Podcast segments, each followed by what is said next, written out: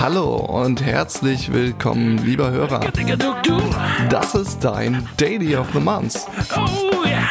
Der Aachener Podcast über Zusammenarbeit für agile Organisationen. Sag mal, äh, sollen wir heute mal über was Konsequentes reden? Och, ähm, wenn es dann unbedingt sein muss. Okay, ein bisschen Konsequenz muss sein. Ja, willkommen zu unserem neuesten, zu unserer neuesten Ausgabe von unserem Daily of the Month Podcast. Hier sind Chris und Markus. Und ja, letzte Woche haben wir, letzte Woche, letzten Monat, ähm, haben wir uns so ein bisschen die Grundlagen angeguckt. Wir haben uns angeschaut, was ist Agile, was ist Lean. Wir wollten einfach mal so ein bisschen die Hausaufgaben machen. Äh, da haben wir natürlich auch eine Klassenarbeit drüber geschrieben. Ja, und jetzt in unserer neuesten Aufga Ausgabe, da wollen wir uns ja anschauen, das Ganze zu übertragen. Wir haben eine Erweiterung uns angeschaut und dafür haben wir uns heute einen Gast eingeladen, den kennen wir vom Scrum-Tisch schon länger. Der hatte ein ganz spannendes Thema vorgestellt in dem Scrum-Tisch. Und das ist der Peter Pröll. Herzlich willkommen. Ich danke für die Einladung. Ich freue mich sehr, bei euch zu sein, wenn auch nur virtuell. Ähm, ja, eben virtuell. Das ist nämlich eine ganz besondere Ausgabe. Das ist die Corona-Version. Wir sind nämlich im Homeoffice. Ähm, ähm, deswegen, das probieren wir jetzt mal aus, wie man das Ganze virtuell macht, weil wir machen natürlich weiter mit unserem Scrum-Tisch-Podcast. Äh, Peter, willst du nicht einfach ein bisschen äh, was über dich sagen? Wie kommst du auf das Thema und wie heißt das Thema überhaupt? Was, wie naja. kamst du da drauf und darf ich kurz einhaken? Äh, vielleicht einmal kurz vorher kannst du uns verraten, äh, was du machst, wenn du nicht gerade Podcast mit uns aufzeichnest, bevor wir ins Thema einsteigen. Genau. Aber eventuell ist es damit verwandt. Ich glaube, das ist dieselbe Antwort. Ähm, mein Leben in drei Zügen. Ich habe mal tatsächlich Brauwesen studiert, äh, bin im Laufe des Studiums dann mit dem äh, Internetvirus infiziert worden. Chris Strich. Oh, ja, ich muss noch kurz nachfragen, hast du jetzt Bauwesen oder Brauwesen? Das R ist sehr wichtig. Brauwesen wie Bier. Oh. Hey, willkommen. Sehr gut. ähm, ich äh, finde es ja schade, dass wir das Ganze hier virtuell aufnehmen und dass ich nicht in den Genuss komme von dem schönen Hendrix. Mhm. Äh, also da habe ich durchaus was für übrig, für den Hendrix. Aber zurück zum Brauwesen. Damals an der Uni bin ich äh, 95 mit dem Internet infiziert worden, äh, bin dann quer eingestiegen, Hobby-Homepage, irgendwie äh, mit tausend Anekdoten, für die wir jetzt keine Zeit haben, ähm, bin ich dahin gekommen, im Internet zu programmieren, Webseiten zu programmieren, in den Bereich Typo 3 reingekommen, bin im Rahmen der Projekte dann auch mit agilen Projektmethoden in Berührung gekommen, habe die Rollen durchgespielt, die es so gibt von Dev-Team, PO, Scrum Mastering, äh, bin zum Coaching gekommen, bin äh, dann in den Bereich reingekommen, konsequenterweise der agilen Transformationen so. und habe dann festgestellt, äh, dass es da einen Haufen Probleme gibt, weil, so würde ich das aus der heutigen Sicht sehr konkret sagen, wenn wir Agilität in klassischen Unternehmen einführen,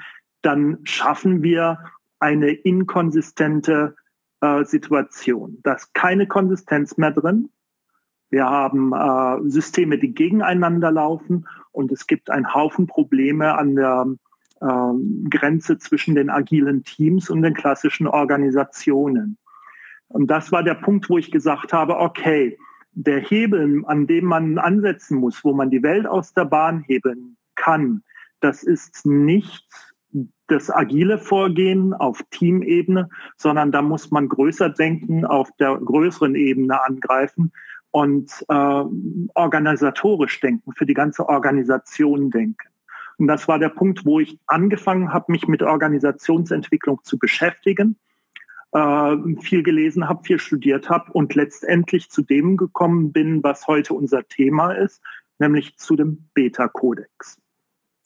So, jetzt haben wir auch nämlich verraten, worum es heute geht, nämlich den Beta-Kodex.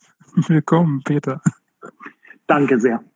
Ja, vielen Dank, Peter. Dann haben wir das Thema jetzt auch äh, schon mal ganz klar benannt. Ähm, ich würde einmal kurz mit dir über die Spielregeln reden und ich kann dich auch beruhigen. Heute bei der Folge, das sieht zwar aus wie ein Gin Tonic, aber ich faste tatsächlich, das ist einfach nur Tonic diesmal mit einer Orange und Eiswürfeln. Sehr schön. Ja, heute ist alles anders. Äh, selbst der Gin ist heute anders. Ähm, ja, ähm, da wir heute remote sind, als Spielregeln, das wollten wir mit dir vorher abklären. Wir sind ja große Anhänger der äh, gewaltfreien Kommunikation. Daher äh, klären, ob das okay ist. Wir haben so viele Fragen an euch, an dich, an euch, an, äh, an Peter. ähm, dass wir halt schauen wollen, dass wir das alles in der Zeit hinkriegen. Wir werden vielleicht ab und zu mal per Handzeichen Bescheid geben, wenn wir uns zur nächsten Frage zuwenden. Wäre das für dich okay als Spiel? Wunderbar. Das ist wunderbar. Ich spiele gerne. Unternehmen äh, hatten wir im Vorfeld schon gesagt, wir wollen heute die äh, Corona-Witzchen alle mitstreichen und äh, deswegen habe ich jetzt jedes Mal hier einen Strich vollzogen für alle, die sich gewundert haben, was ich da für unverständliches Zeug am Anfang gefaselt habe. Jo, fangen wir doch kurz und knackig an. Ich würde gerne erstmal so ein Einsatz Frage-Antwort-Spiel machen. Ich stelle eine Frage und du versuchst sie in einem Satz zu beantworten. Und zwar geht es, wer hätte das gedacht, um den Beta-Kodex. Was ist es in einem Satz? Ein Prinzipiensatz zur gemeinsamen, zum gemeinsamen kooperativen Arbeiten in einer Organisation in Form von Selbststeuerung und auf Basis von Dezentralisierung. Wie viele Kommas waren in diesem Satz? Das war ein Satz. Das, das war ein Satz. Alles wunderbar, alles wunderbar. Dann die Gegenfrage. Was ist es nicht?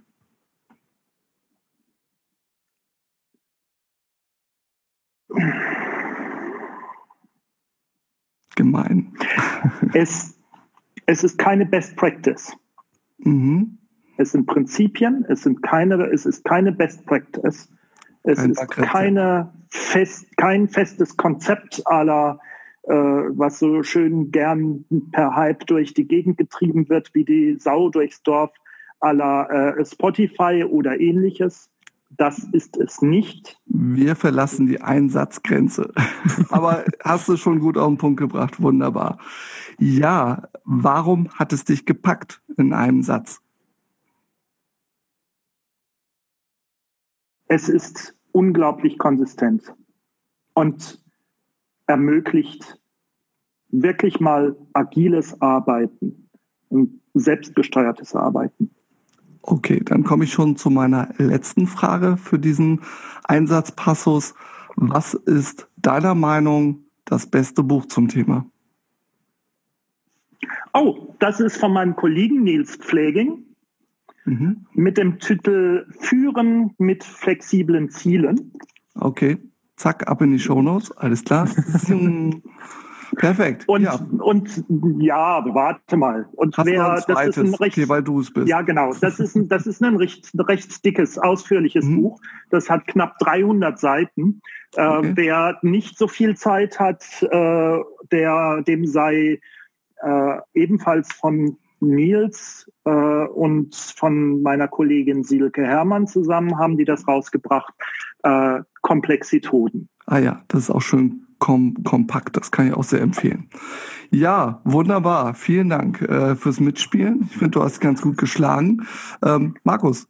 Ja, prima. Ähm, dann haben wir jetzt schon mal so ein bisschen eine Idee, worum es im Beta-Kodex geht.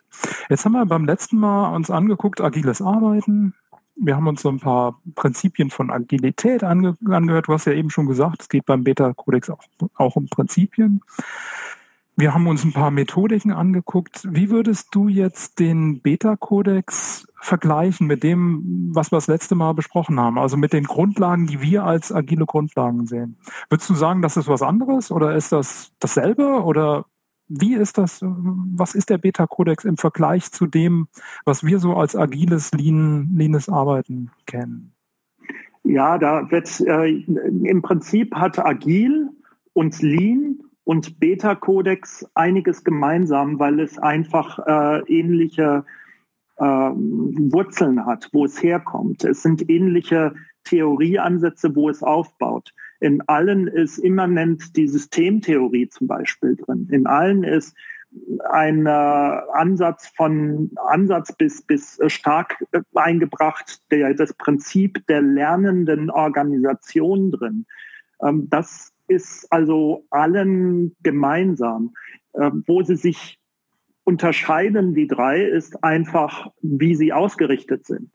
Wir haben einmal die Agilität, die sehr stark ausgerichtet ist, wenn man jetzt mal das agile Manifest anschauen, was ja äh, voll ausgesprochen nicht agiles Manifest heißt, sondern Manifest für agile Softwareentwicklung, haben wir Prinzipien, die auf einem Teamlevel und auf Teamarbeit in Softwareprojekten ähm, maßgeschneidert sind.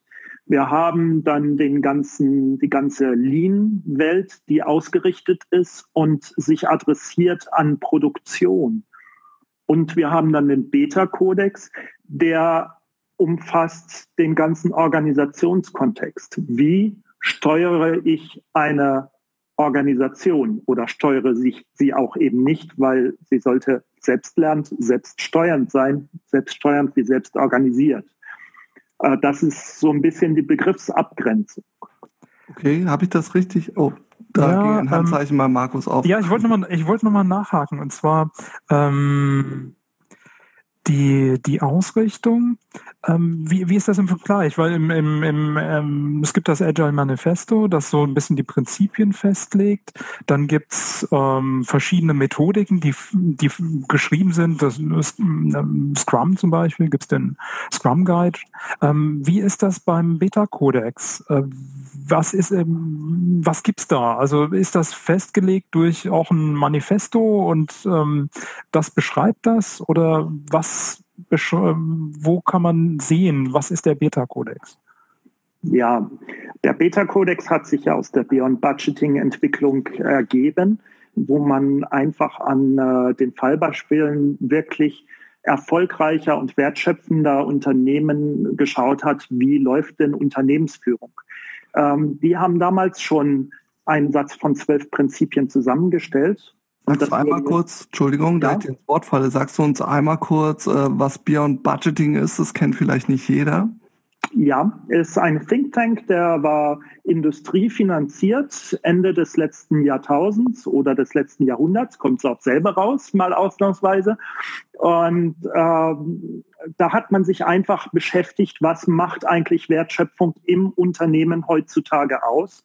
Mhm. Man ist sehr schnell auf den Trichter gekommen, äh, dass Budgetierung anders laufen muss. Und man ist dann noch schneller auf den Trichter gekommen, dass Budgetierung nicht nur anders laufen muss, sondern dass Budgetierung keinen Sinn macht. Wenn wir mhm. das mal ins Deutsche übersetzen, Budgetierung ist nichts anderes als Planwirtschaft. Es ist nichts anderes, als was äh, Staaten wie die DDR und ähnliche versucht haben und klagvoll dran gescheitert sind. Und das ist, äh, sind die Prinzipien und das Vorgehen, wie es heute in Unternehmen üblicherweise immer noch gang und gäbe ist. Das sind äh, Wertschöpfungsverhinderer. Mhm.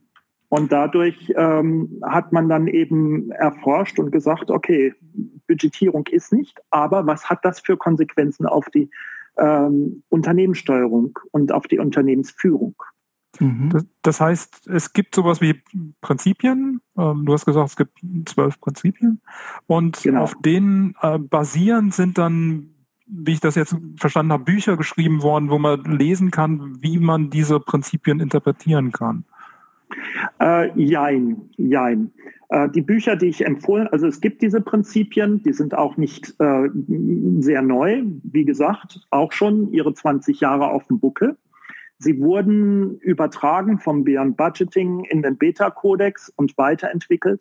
Die Bücher mögen die Prinzipien erklären und vor allen Dingen auch die Herleitung erklären. Das äh, gilt vor allen Dingen für das Führen mit flexiblen Zielen, wo einfach einmal ein äh, großer Bogen gespannt wird über die Marktsituation. Wie haben sich Märkte verändert, seit wir das letzte Mal von Prinzipien für Unternehmensführung gesprochen haben? Das war nämlich 1911. Wir fahren unsere Unternehmen immer noch mit dem Stand äh, aus der Kaiserzeit, wo noch ein Kaiser in Deutschland regiert hat. Das ist also äh, völlig, wir sind da ein bisschen hinterm Mond leben wir. Und das passt nicht mehr. Und das ist da wunderschön erklärt. Woran, woran machst du das fest? Also das hast du jetzt einfach mal so gesagt, dass das so ist, aber kannst du dafür ein Beispiel geben, warum du meinst, dass es immer noch so wie in der Kaiserzeit geführt wird? Oder äh, ich glaube, aus deinem Vortrag erinnere ich mich auch noch an diesen äh, Grenzschlag zu äh, Taylorismus, der irgendwie noch den meisten Unternehmen innewohnen soll. Ähm, ja, woran erkennst du das, dass das noch so sein soll? Naja, du hast es auf den Punkt gebracht mit dem Taylorismus. Der Taylorismus heißt Taylorismus nach äh, Frederick Winslow Taylor und der gute Mann hat 1911 sein Buch geschrieben über wissenschaftliches Management, über Scientific Management und hat äh, dort einen absoluten Durchbruch gebracht. Er wird heute verteufelt, weil er wurde auch äh, massiv äh, falsch interpretiert, was er eben entsprechend aufgestellt hat. Aber das passiert mit dem Agilen äh, in den letzten 20 Jahren auch. Da stehen einem manchmal auch die Haare zu Berge. Mhm. Aber das war die Zeit, wo gesagt worden ist, wir müssen ähm, die Wirtschaft auf Effizienz trimmen. Wir haben einen Markt, der nimmt uns eigentlich alles ab, was wir produzieren. So ein mhm. sehr stabiler Markt. Mhm. Und äh, damals war der Ansatz, wir müssen die Arbeiter von der Last des Denkens befreien. Es kam dann zu einer Trennung von Denken und Ausführen. Oben wird mhm. gedacht, unten wird ausgeführt. Auf Effizienz getrimmt, perfekt ausgerichtet, um das Ganze zu skalieren. Und Voraussetzung ist, ich habe einen stabilen Markt, wo ich längerfristig auch planen kann. Sei es über ein Jahr, drei Jahre, fünf Jahre. Eine, eine Planung war problemlos möglich. Und somit kann ich Effizienz durch Skalierung und Standardisierung im Unternehmen schaffen. Mit Management. Und das ist Management. Oben wird entschieden, unten wird ausgeführt. Das ist mhm. Management und das ist äh, heute die, immer noch die DNA der Unternehmen.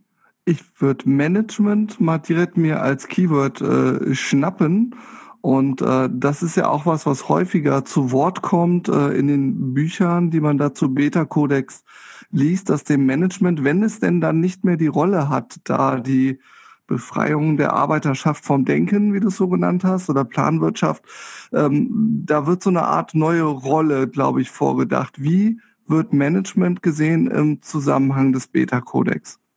Gar nicht. Also okay. Äh, das typische Management. Oben wird gedacht, unten wird ausgeführt. Dieser Trennung von Denken und Handeln, die gibt es dort nicht mehr.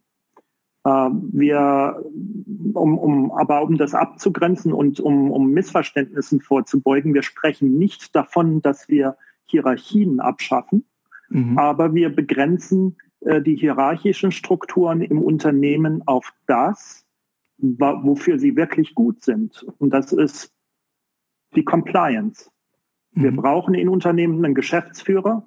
Wir brauchen im Unternehmen äh, Leute, die sich um Datenschutz und DSGVO und Co. kümmern und ähnliche Sachen. In der Hierarchie braucht man dann eigentlich nur noch ein Vetorecht. Die Hierarchie ist dann nur noch dazu da, die Compliance zu hüten. Mhm und im Bedarfsfall zu sagen, Veto, so läuft es nicht. Aber habe ich das jetzt gerade richtig verstanden? Wir brauchen jetzt nur noch jemanden, der diesen Titel hat, weil es jemanden braucht, der den Titel Geschäftsführer hat und sonst nichts. Das kann ich mir jetzt schwer vorstellen. Da muss es ja schon noch mehr Rolle für geben, sonst wäre den Leuten ja ganz schön langweilig den ganzen Tag, oder? Äh, du meinst, weil sie nicht wissen, was sie zu tun haben. Genau, das ist ja das Problem, was man in den alten Strukturen immer mitdenkt äh, oder eben nicht denkt, weil man ist überwiegend Befehlsempfänger und dann Befehlsumsetzer. Mhm. Äh, hin und wieder ist man, je höher man kommt in der Hierarchie und je mehr Positionsmacht man in der Hierarchie hat, äh, auch ein Entscheider. Aber grundsätzlich ist man immer angewiesen auf die Eingaben von oben. Ähm, wenn man sagt, diese ganze hierarchische Struktur machen wir nur noch auf Vetorecht und Compliance hüten, dann ist wirklich die Frage, und wer macht dann, wer bestimmt dann? Mhm. Und das sieht dann so aus, dass wir parallel zur Hierarchie eine Wertschöpfungsstruktur haben. Mhm. Es ist ähm, ganz wichtig zu verstehen, dass wenn wir von Selbststeuerung, Selbstmanagement, Selbstorganisation reden, dass auch das eine Struktur braucht. Ähm, sonst haut das nicht hin. In dem Fall ist es eine Struktur, die besteht aus Zellen beziehungsweise Teams von ähm, die Scrum, äh, Leute, die sich mit Scrum ausdenken, erkennen, die werden äh, aufhören, von Teams von idealerweise fünf bis acht Leuten, maximal zehn Leuten. Da habe ich gleich mal eine Frage. Da kam gerade eben der, der Begriff Wertschöpfung. Ähm, was bedeutet das? Also ich verstehe jetzt, ähm, es geht nicht nur um, um Selbstorganisation, also das kennen wir ja von Agil, du hast ein selbstorganisiertes Team, sondern es geht um die Organisationsform. Und was hat das jetzt mit dem Begriff Wertschöpfung zu tun? Weil der Begriff ist neu für mich. Gut, äh, wozu haben wir Unternehmen?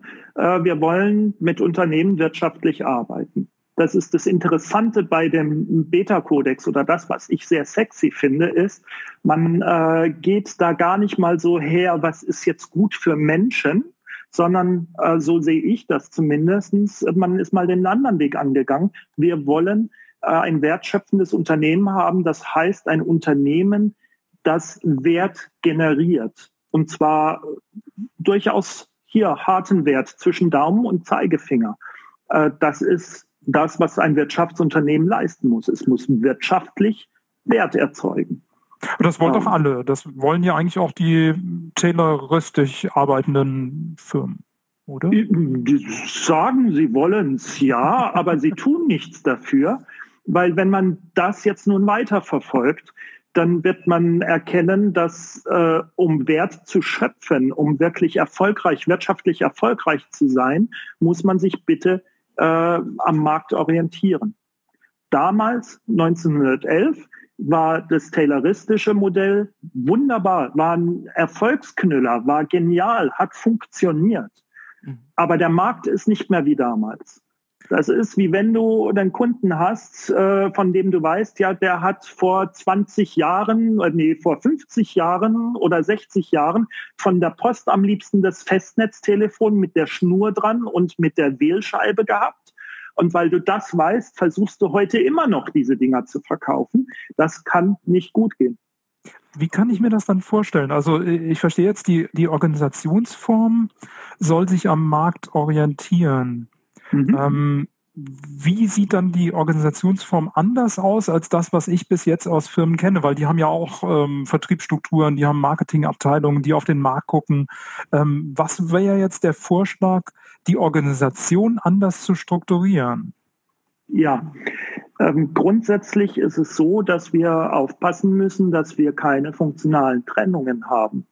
Wir haben, wenn man, wenn man sich einmal mit Arbeiten beschäftigt, fangen wir von vorne an. Wozu haben wir Unternehmen? Wieso tun wir uns als Menschen zusammen in Unternehmen? Wir machen das, um gemeinsam zu arbeiten, in Kooperation zu arbeiten, weil für alles andere, alle anderen Arbeiten, die können wir auch alleine machen. Da brauchen wir uns nicht den Overhead anzutun und hier äh, gemeinsam äh, zu versuchen, zurechtzukommen. Also es geht um gemeinsame Wertschöpfung. Und man hat einfach sich mal angeschaut, wenn man von gemeinsamer Wertschöpfung spricht, was ist denn da das Sinnvollste und was ist wichtig? Und Kommunikation ist äußerst wichtig. Was wir in unseren aktuellen Unternehmen haben, sind massive Kommunikationsverhinderungsinstrumente. Wenn wir von Abteilungen sprechen, der eine macht Verkauf, äh, der andere macht Entwicklung, der nächste macht Operations, die sind in, man muss sich das Wort auf der Zunge zergehen lassen, ab Teilungen. Die sind voneinander abgeteilt. Ja, spannend. Das macht unglaublich viel Sinn im Management, aber heute eben nicht mehr. Wunderbar. Da äh, kommen wir direkt zu einem Thema, was wir uns auch auf die Agenda geschrieben haben. Wir haben ganz häufig, wenn wir uns mit den äh, Inhalten äh, beschäftigt haben oder auch rückblickend auf deinen Vortrag, gab es da immer so ähm, sehr viel, ähm, ich nenne es mal schwarz-weiß. Ähm, ja, oder so einzelne Wörter, die sogar verpönt sind. Ich erinnere mich, war ja auch bei eurem Beta-Codex-Treffen in Köln, sehr spannende Angelegenheit. Und da äh, haben sechs, sieben Leute äh, sich zusammengesessen und hatten ein großes Plakat vor sich, wo so ganz viele Begriffe standen. Und dann gab es so eine gute und eine schlechte Seite. Ich glaube, blau und rot oder so. Und äh, dann haben wir darüber diskutiert, warum man manche Wörter nicht mehr benutzen sollte. Und da war ich am Anfang so ein bisschen innerlich schockiert, darf ich zugeben, weil ich mich gefragt habe, warum? Und bei vielen Wörtern habe ich auch gedacht, so, nee, sehe ich aber ganz anders. Das äh, überinterpretiert ihr vielleicht auch ein bisschen. Was was soll das? Oder wieso ist das sowas, was scheinbar elementar ist im Beta-Kodex? Oder gib uns vielleicht auch mal ein Beispiel. Naja, das ist äh, nichts, was im Beta-Kodex ausschließlich elementar ist, sondern das sollte mal ganz klar elementar sein. Ich gehe mal in einen äh, Bereich rein, wo wir das ganz, ganz krass kennen und alle auch kennen. Und zwar äh, dieser Effekt, dass Sprache unser Denken triggert und äh, die Art und Weise, wie wir Sprache verwenden, ähm, auf unser Denken, auf unser Verhalten und auf, auf unsere Kooperation sehr viel Einfluss nimmt. Mhm. Ähm, Thema Gender und gendergerechte Sprache. Es macht einen Unterschied, ob ich nur von einem Richter spreche oder von äh, Richter unterstrich in spreche. Es macht einen großen Unterschied, ob ich von Studenten spreche oder ob ich von Studierenden spreche. Und genauso ist das in der Sprache, die wir in der Organisation verwenden. Wenn wir dann Begriffe haben, oh, mir fällt, fällt dir gerade einer ein, über den du gesprochen hast. Abholen. Abholen, genau. Wenn wir über Abholen sprechen und das im Kontext von äh, Organisationsentwicklung äh, und organisationalem Zusammenarbeiten sprechen, sieht das folgendermaßen aus. Wenn ich sage, ich muss dich abholen, Chris, zu einem Thema, dann impliziere ich damit, dass du an der falschen Stelle bist, dass du falsch denkst und dass ich dich zu mir rüberziehen muss und dich von meinen ähm, Argumenten, von meiner Sichtweise überzeugen muss. Ich gehe also davon aus, du liegst falsch. Das mag nicht so gemeint sein. Und hm. die meisten haben das gegebenenfalls gar nicht so äh, ja, bewusst auf der Kelle aber äh, das, das beeinflusst unser Denken und es beeinflusst die Kommunikation. Ob man davon sagt, ich muss dich da mal abholen oder ob man sagt, lass uns mal darüber sprechen, äh, wir müssen uns in dem Punkt einig werden, um zusammenzuarbeiten.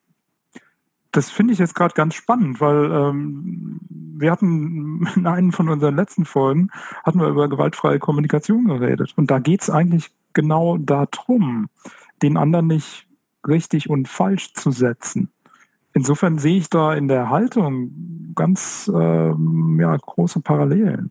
Was mich erstaunt hat, als ich mir die, die Prinzipien vom Beta-Kodex ange, ange, äh, angeguckt habe, da steht do this, not that. Also mach das, das aber nicht.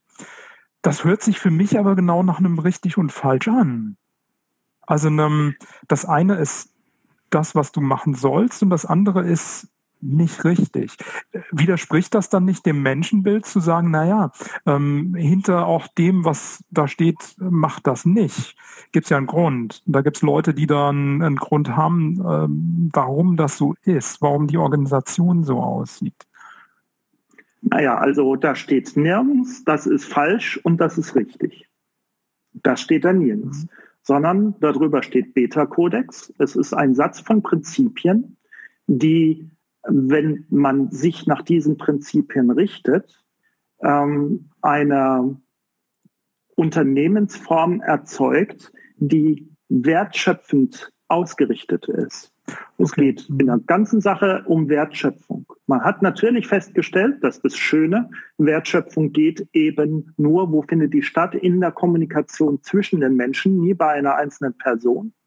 So. Und da geht es nicht um richtig und falsch, sondern es geht um Könnerschaft.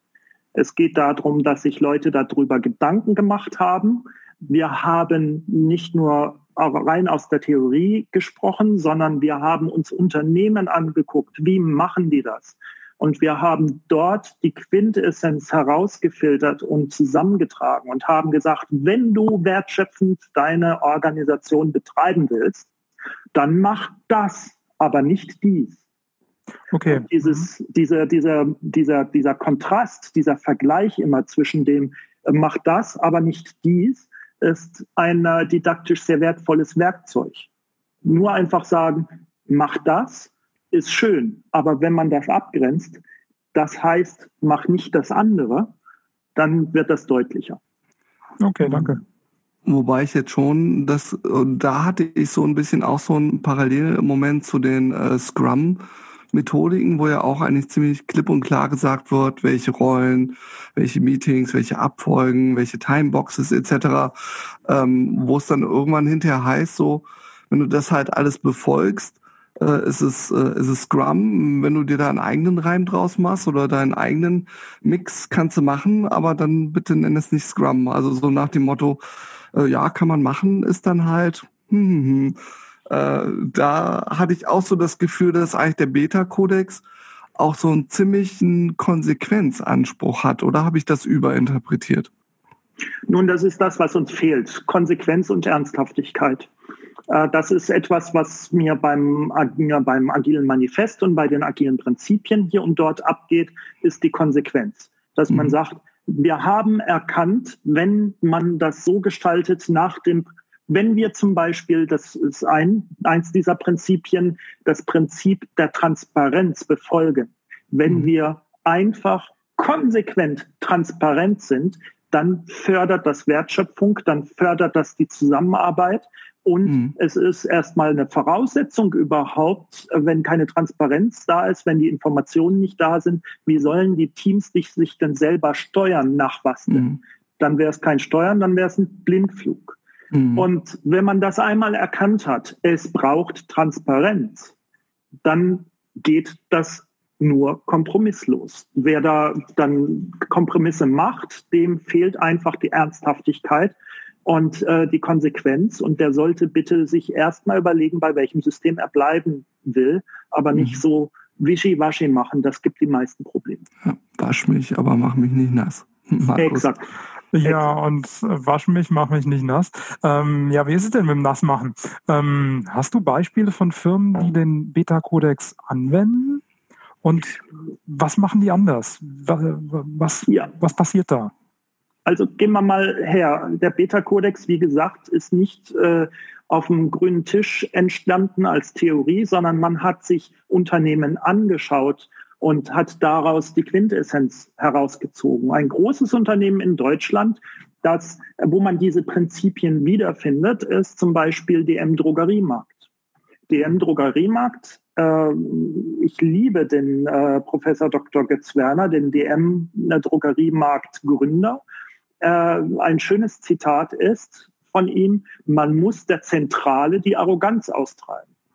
Wenn wir DM Drogeriemarkt-Filialen anschauen und gehen dann mal rein und vergleichen das Gefühl, das wir dort haben, auch äh, mit dem Gefühl, wenn ich zu einem Billig-Discounter äh, im, im Lebensmittelhandel gehe, bei DM muss ich schon sehr genau hinschauen, um die Filialleitung zu identifizieren. Bei dem Billigdiscounter, dessen Name ich jetzt nicht nenne, aber jeder hat so einen in seinem Kopf, weiß man ganz genau, wer die Filialleitung hat und den, den Obermufti spielt. Das ist nämlich der, der in zerrissenen Jeans ohne den äh, sonst üblichen Kittel äh, lässig hinter der Kasse äh, lehnt und, und einfach durch den Laden schreit und seine Leute entsprechend dirigiert. Das ist eine Sache.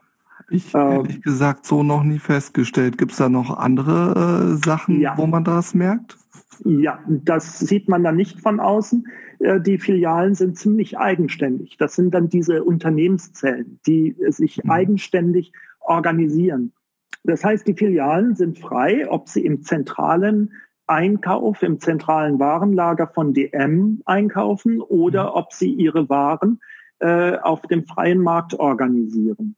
Es gab diese wunderschöne Anekdote, dass äh, es in einem anderen Drogeriemarkt äh, neben einer DM-Filiale eben die berühmten Taschentücher gab. Die waren in der Aktion und DM-Mitarbeiterinnen sind dann eben rübergewandert, haben die eingekauft, weil sie da günstiger im VK waren als im Einkaufspreis im Zentrallager, haben die umgelabelt und haben die in DM zum Verkauf angeboten. Fertig aus ist eine einmalige Sache gewesen, aber eine herrliche Anekdote.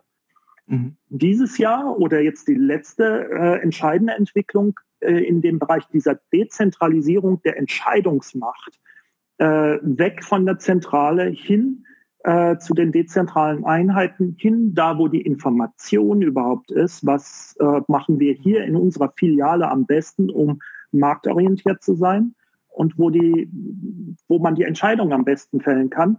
Der letzte Schritt ist, dass die Filialen äh, ihre Preise selber machen können, mhm. ihre VKs.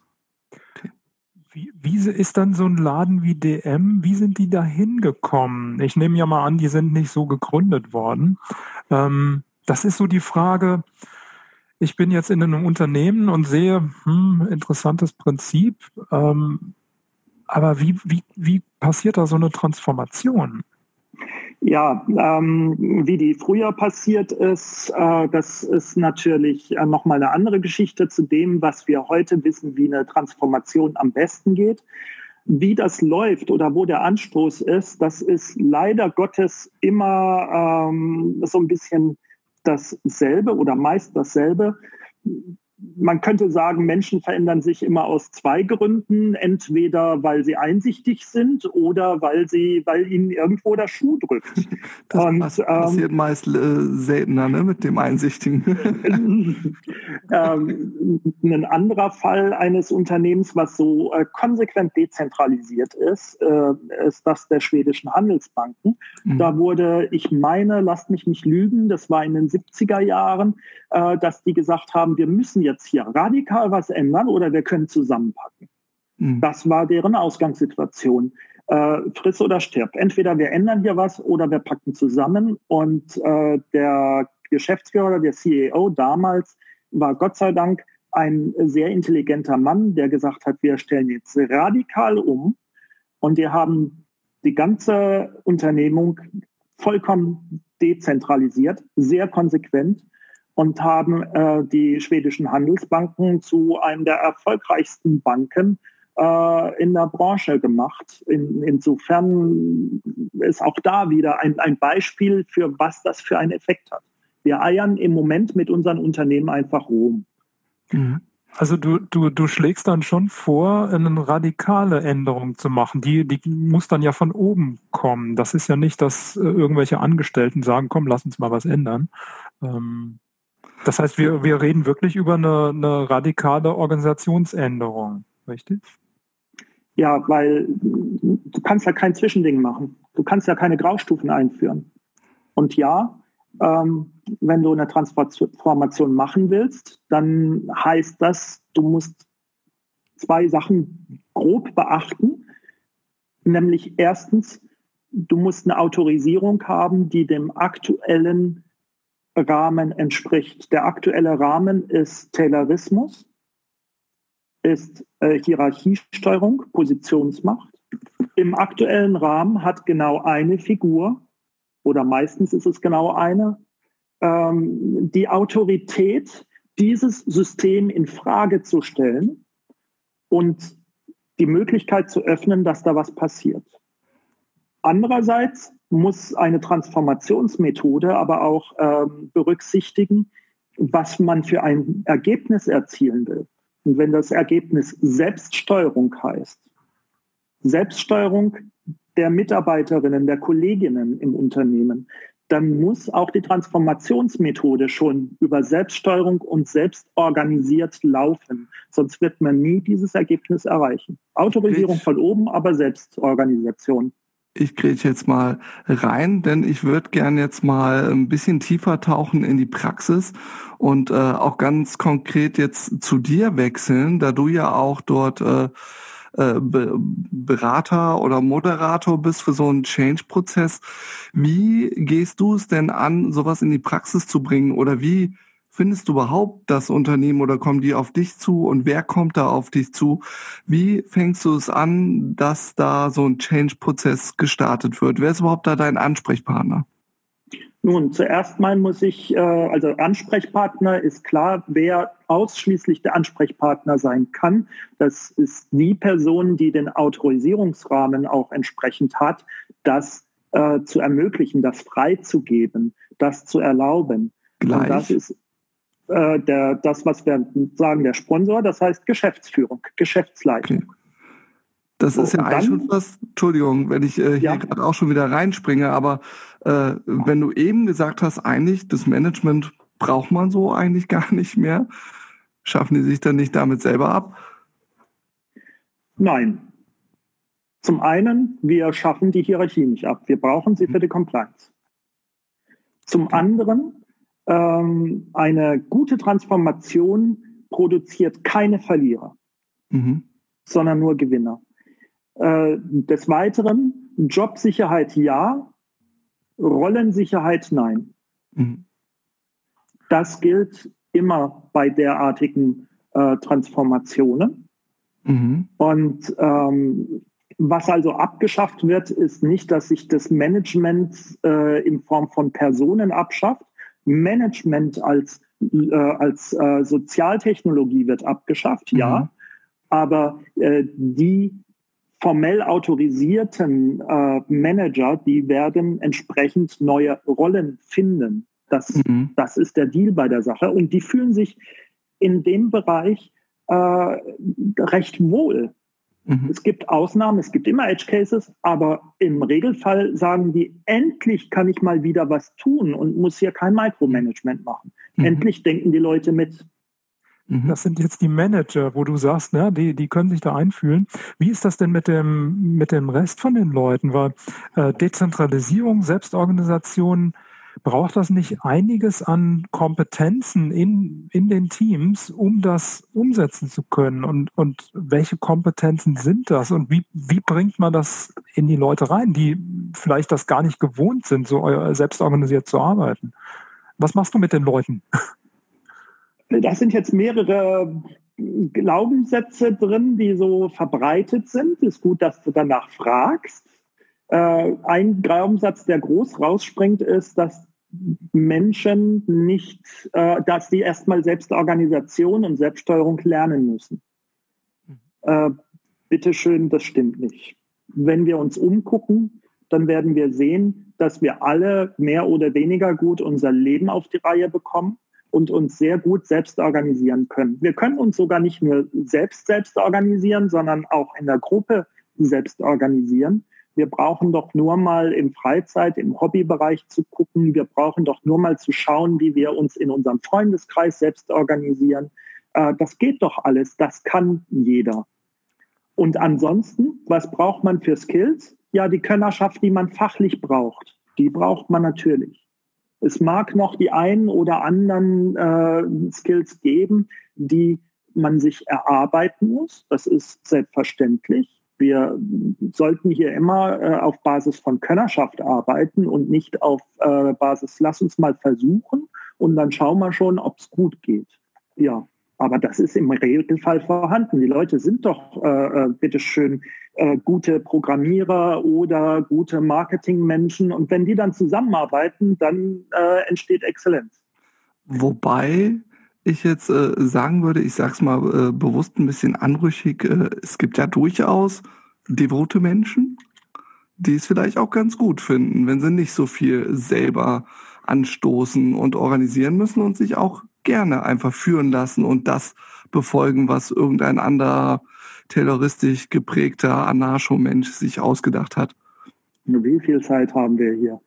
Also, ähm, ähm, um, um, es, ja, um, um es kurz zu sagen, äh, das ist ein Mythos. Ja, es gibt mhm. devote Menschen, äh, meinetwegen, okay, aber äh, es geht hier nicht um, ähm, also in einer Organisation kommen sehr, sehr viele Menschen zusammen. Mhm. Mit vielen verschiedenen Haltungen, mit vielen mhm. verschiedenen Denken und Werten und das ist ja alles ganz gut. Ähm, in einer Organisation, die lebt sogar davon, wenn wir diese Diversität haben der mhm. verschiedenen Menschen. Wenn wir in der Organisation zusammenkommen mit dem Ziel, das dürfen wir ja nie vergessen, wir wollen gemeinsam Wert schöpfen. Wir wollen gemeinsam etwas erarbeiten. Darum geht es. Ähm, dann spielt das eine untergeordnete Rolle, was meine privaten Werte sind und was meine privaten Neigungen sind oder meine privaten Vorlieben, sondern es spielt eine sehr wichtige Rolle, welche Prinzipien wir unter uns vereinbaren, um gemeinsamen, äh, gemeinsam zielorientiert arbeiten zu können. Und deswegen äh, ist es auch ganz wichtig immer, dass man sich auf Prinzipien einigt, dass man Prinzipien der Zusammenarbeit hat, ob das agile Prinzipien sind, Beta-Kodex-Prinzipien, Lean-Prinzipien oder eben Management-Prinzipien. Aber man muss sich darauf einigen, man muss Kon äh, Konsequenz darin äh, haben und dann funktioniert das. Ich habe da ganz stark Working Agreements gerade rausgehört. Ne? Also Markus, du wolltest was sagen? Äh, ja, aber das, das geht ja in die Richtung. Das heißt, mhm. ähm, der Beta-Kodex ist also ein Vorschlag äh, solcher Prinzipien. Das heißt, du würdest dann auch in eine Firma reingehen und den Leuten sagen, hör mal zu, ich habe hier einen Vorschlag. Ähm, guckt euch mal diese Prinzipien an und du würdest denen die auch beibringen und, und äh, zeigen und mit denen arbeiten, zu gucken, wie man die umsetzt. Äh, ja, ist das richtig? Jein. Ähm, das würde schon wieder gegen die Prinzipien des Beta-Kodex und gegen das Gedankengut dahinter verstoßen, äh, beziehungsweise, um es mal freundlich auszudrücken, es wäre nicht konsistent damit. Mhm. Ich kann, wir hatten eben äh, das Lieblingswort von Chris, abholen, gesprochen. Ich kann das nicht verkaufen. Ich kann nicht hergehen und sagen, ich hole die mhm. Leute mal ab und äh, sage denen, schaut mal, das, was ihr bisher macht, ist scheiße. Ist es ja nicht. Irgendwie mhm. machen sie ja Wertschöpfung, wenn sie sich damit auch schwer tun und selber Beinchen stellen. Aber sie schaffen es ja irgendwie. Ähm, und es wäre nicht respektvoll. Es geht ja auch nie um Menschen, sondern es geht hier um Systeme. Das darf man auch immer äh, nicht verkennen, dass man sagt, Manager sind Mist. Äh, das wäre heftig. Management ist Mist. Manager sind bitteschön kein Mist, sondern Manager sind hoch äh, äh geskillte, sehr geskillte Leute, die unglaubliches Wissen haben und eine unglaubliche Fähigkeit haben, mit einem Werkzeug, was sowas von ungeeignet ist heutzutage, irgendetwas zu erreichen, trotzdem noch was zu erreichen. Manager bewundere ich. Aber ich kann niemanden überzeugen davon. Man kann so etwas nicht verkaufen. Es ist eine Voraussetzung, dass sich Geschäftsführer, Geschäftsführerinnen damit auseinandersetzen und sagen, Moment mal, da ist aber was dran und jetzt möchte ich mehr wissen. Das heißt, das, was dann in der Firma geändert wird, ist die Organisationsform, die Struktur. Ja, genau, die Struktur, die Organisationsstruktur es wird eine Wertschöpfungsstruktur mit eingeführt. Und die, und halt, das, und die, die wird betont. Und was dann, was dann daraus folgt, ist, dass sich die Haltung der Leute ändert. Also du versuchst jetzt nicht die Haltung der Leute zu ändern, indem du denen sagst, naja, dann nimm mal diese Prinzipien, sondern anhand der Prinzipien änderst du mit der Firma zusammen die Organisationsstruktur, um dann eine andere Zusammenarbeit, eine andere Kommunikation, eine andere Haltung daraus zu kriegen. Verstehe ich das richtig? Fast. Wir haben, ein, wir haben Rahmenbedingungen und das sind die Prinzipien. Man committet sich darauf und das macht der Geschäftsführer, die Geschäftsführerin, ähm, sagt, hier haben wir etwas, den Beta-Kodex, das sind Prinzipien und die führen konsequenterweise zu Wertschöpfung. Und zwar sehr klar und sehr konsequent und logisch. Die Zusammenhänge sind auch sehr logisch, wenn man sich die erarbeitet. Und dann sagt man, es gibt eine Autorisierung für alle im Unternehmen und wir, wer daran arbeiten möchte, der ist herzlich dazu eingeladen und wir werden jetzt im Rahmen und diesen Prinzipien folgen unsere, unser Unternehmen umwandeln, wirklich transformieren. Das ist mal echt eine Transformation, die man auch so nennen darf. Ich springe nochmal rein. Äh, übrigens, bei mir wird gerade die Audioverbindung in die Eifel ein bisschen schlechter, aber vielleicht bringt ein Positionswechsel schon mal etwas. Super. Ähm, ich hatte da irgendwie mir auch gemerkt, dass du da, wenn du in ein Unternehmen reinkommst, diesen Prozess anschubst, dass da irgendwie ein ziemlich enges Zeitfenster ist. Irgendwie, ihr plant da einen Change irgendwie innerhalb von sechs oder drei Monaten oder irgendwie sowas und irgendwie arbeitet da mit Workshops. Vielleicht kannst du da mal kurz über ja, das, den konkreten Tag eins reden und warum man sich da so eine Hardcore-Zeitschiene vornimmt, weil mir kommt das für so ein großes Vorhaben nach unglaublich wenig Zeit vor. Dieser Satz war grammatikalisch komplett inkorrekt. Aber egal, du weißt, was ich meine. Das ist der unalkoholische Gin, den vertrage ich nicht. Also, du hast kein Problem mit Alkohol, so war das, genau. Ja, genau. Also Tonic ähm, ist zu krass für mich. Genau, ohne Alkohol. Ähm, der Punkt ist folgender und das wie jeder, der im Bereich Scrum und Agil unterwegs ist, weiß ganz genau, was passiert beziehungsweise was nicht passiert, wenn man keine Timebox hat. Mhm. So, wir brauchen eine Timebox. Wozu brauchen wir die? Um das Ziel im Auge zu behalten, um fokussiert zu bleiben. So eine Transformation äh, läuft parallel zum normalen Alltagsgeschehen die äh, Tätigkeit der Firma darf ja nicht unterbrochen werden. Das muss mhm. weiterlaufen. Das muss im laufenden Betrieb passieren, mhm. äh, so dass ich einen Fokus generieren muss. Mhm. Äh, das mache ich durch die Timebox. Der nächste Punkt ist, wir verändern ja hier eine Menge. Wir fangen, wir wissen, wo wir anfangen, wir wissen, wo wir stehen. Aber wir wissen nicht, wo wir ankommen werden. Mhm. Es ist ähm, äh, jeder, der mit Transformation zu tun hat, der wird den Begriff der neutralen Zone auch kennen, die wir hier haben. Und es ist wichtig, dass wir diese neutrale Zone definieren. Wenn wir schon nicht definieren können, wo wir genau ankommen, hörst du mich? Ja, ich kenne den Begriff nicht neutrale Zone, mir sagt es ah, okay. Nichts. Okay, also da ist die Zeit wirklich zu kurz. Aber wir haben so eine neutrale Zone. Ja, wir sind, genau. Wir sind nicht mehr, wir sind nicht mehr, wo wir waren und wir sind auch noch nicht da, wo wir hinkommen wollen. Mhm. Ähm, das, das birgt natürlich eine gewisse Unsicherheit und es ist gut, dass man dann wenigstens sagt, aber wir wissen, wann wir ankommen.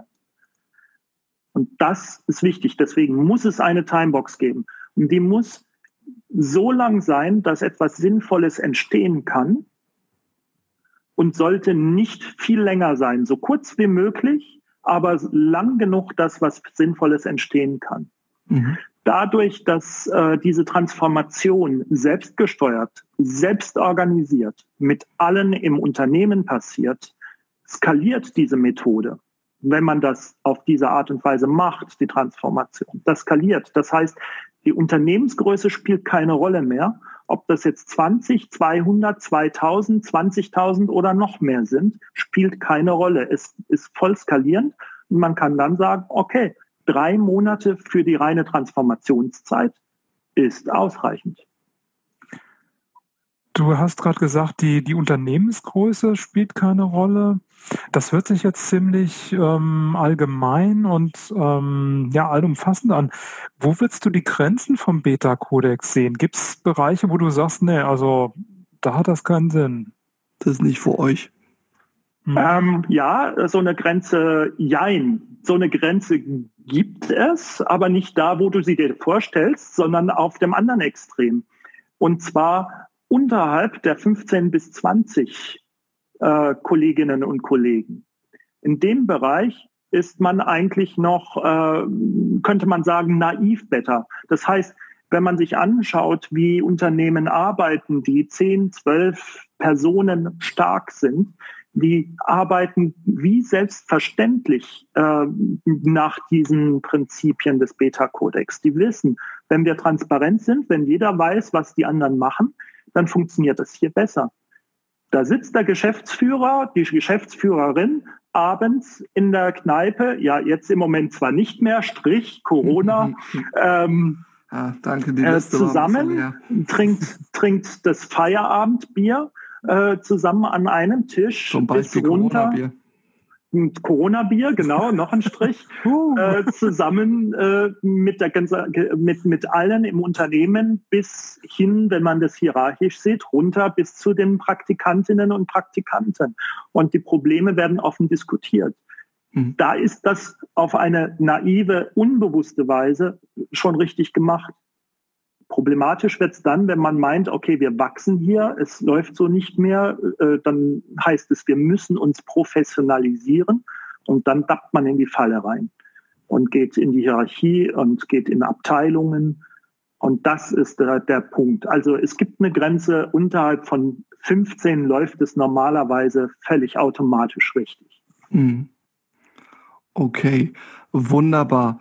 Ich glaube, was auch völlig richtig gelaufen ist, äh, war diese Folge, die ich jetzt auch so langsam eintüten würde, weil wir haben äh, ja jetzt gleich die Stunde auch wieder schön voll gemacht. Ich glaube, wir haben sehr viel beleuchtet. Äh, bestimmt ist das auch nur der Anfang der Reise, wenn man wirklich äh, Beta-Codex so, so richtig tief verstehen will. Wer das will, äh, Buchempfehlungen schicken wir ja nochmal in die Show Notes. Ansonsten gibt es schöne Treffen in Köln. Ich weiß nicht, ja. Sie auch mal in Aachen oder? Ja, äh, also in Köln gibt's ein ähm, Präsenztreffen, ja, ein Präsenzmeetup, wenn mhm. nicht gerade Corona-Zeit ist. Mhm. Ähm, wir haben aber, wer sich interessiert, wir haben eine Website zum Beta-Codex, Show Notes. Mhm. Wir haben ein Slack ähm, um den Beta-Codex rum, auch in den Show Notes zu finden. Und wir sind gerade dabei, ein äh, deutschsprachiges Online-Meetup äh, für den mhm. Beta-Codex zu organisieren. Ähm, auch da Show Notes, äh, mhm. da wird man Informationen dazu finden und ähm, eben die Bücher, genau. Perfekt. Wunderbar. Dann würde ich sagen, ich, wir bedanken uns sehr herzlich für deine Zeit und für deine Einsichten, für die Vorstellung vom Beta-Kodex. Ähm, ich mache schon mal ein kleines Feature äh, für die nächste Folge. Es wird hochgradig spannend. Da gucken wir uns nämlich das Thema äh, Schule an. Wir hatten ja letztens schon äh, Hefte raus Klassenarbeit. Jetzt kommt das fliegende Klassenzimmer um die Ecke und äh, ich freue mich da sehr. Wir haben zum einen Direktorin einer Montessori Grundschule. Ähm, ich darf verraten, die Grundschule, wo auch meine Kinder drauf sind. Und wir haben den didaktischen Leiter der vierten Aachener Gesamtschule, die beide zugegen sind. Und zusätzlich noch als äh, Stargast, als wenn das noch nicht genug wäre, den Markus Knabe Roth, den viele Leute auch vom Scrum-Tisch Aachen kennen. Ähm, der auch, das wusste ich nämlich vorher auch nicht, damals wohl auch als Gymnasiallehrer tätig war, wenn ich es richtig abgespeichert habe. Und jetzt äh, inzwischen auch Scrum Scrum Master, glaube ich, ist, also im Agile-Kontext mit Software-Teams arbeitet. Also das äh, wird, glaube ich, auch eine hochgradig spannende Folge. Ich weiß noch nicht zu sagen, ob wir das dann wieder live in einem Raum machen können oder ob das dann auch so eine Schalte wird. Das wird die Zukunft zeigen. Auch der Scrum-Tisch Aachen überlegt gerade, ob sie nicht doch auch jetzt äh, übergangsweise eine Remote-Session anbieten können. Aber das ist noch nicht ganz geklärt. Da halten wir euch auch gerne auf der Webseite auf dem Laufenden. Gut. Zu den Shownotes wollte ich noch was sagen. Und zwar, wo finden wir die? Wir haben eine Webseite www.dailyofthemonth.de. Da findet ihr die Shownotes. Und ihr findet auch einen, einen Schalt, eine Schaltfläche für Feedback. Und da möchte ich gerne anregen, dass das Feedback das ihr uns gebt, das ist natürlich total wertvoll. Wir wollen da auch ein bisschen Diskussion anregen. Ähm, deswegen, wenn ihr die Folge hier hört, gebt uns gerne Feedback und das werden wir dann auch verarbeiten und beantworten. Gut. Ich sag Tschüss. Äh, jetzt höre ich euch auch wieder. Wunderbar. Wahnsinn. Okay. Äh, ja, das können wir alles hinterher rausschneiden. Äh, ich glaube, ich habe jetzt auch das Problem von eben realisiert. Ich hatte so ein. Hört ihr mich? Ja. Äh, ich habe hier so ein.